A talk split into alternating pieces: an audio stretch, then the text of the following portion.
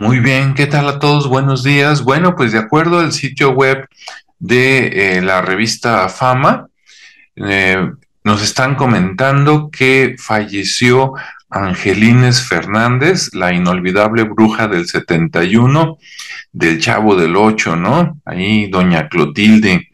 Entonces fallece Angelines Fernández debido, al parecer, a un cáncer de pulmón que se le fue desarrollando poco a poco a través de la vida, ya que este, fumaba mucho, ¿no?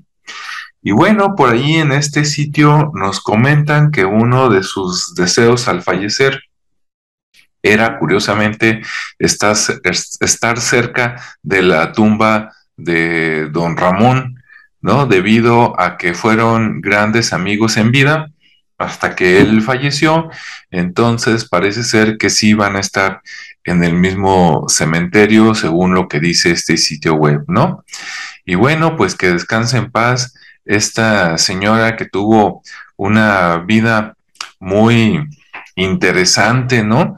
Española por allá, este, estuvo en contra del gobierno por allá en 1947 en España, después se vino a México, aquí estuvo por ahí en varios, estuvo en radio, después este, en una película conoció a don Ramón y él pues la jaló para acá para que fuera parte del Chavo del Ocho, ¿no?